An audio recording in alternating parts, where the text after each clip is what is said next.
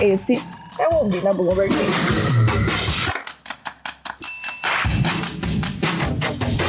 A revolução do trabalho remoto está levando empresas de tecnologia dos Estados Unidos a recrutar profissionais na América Latina, onde encontram pessoas qualificadas em fuso horário parecido e que aceitam uma remuneração inferior aos trabalhadores de lá.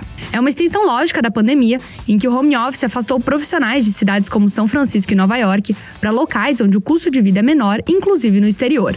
As movimentações no mercado de câmbio durante a pandemia também reforçaram essa tendência. O Brasil está cada vez mais atraente para quem ganha em dólares. O real perdeu mais de um quarto do valor desde o início da pandemia, enquanto o peso argentino e o peso colombiano também estão entre as moedas de pior desempenho nos últimos dois anos.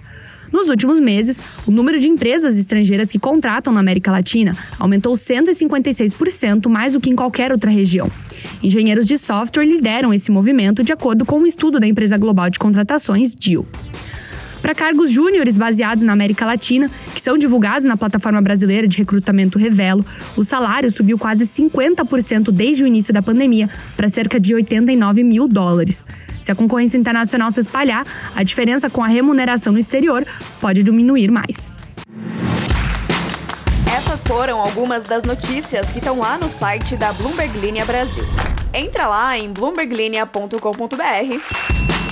para conferir mais.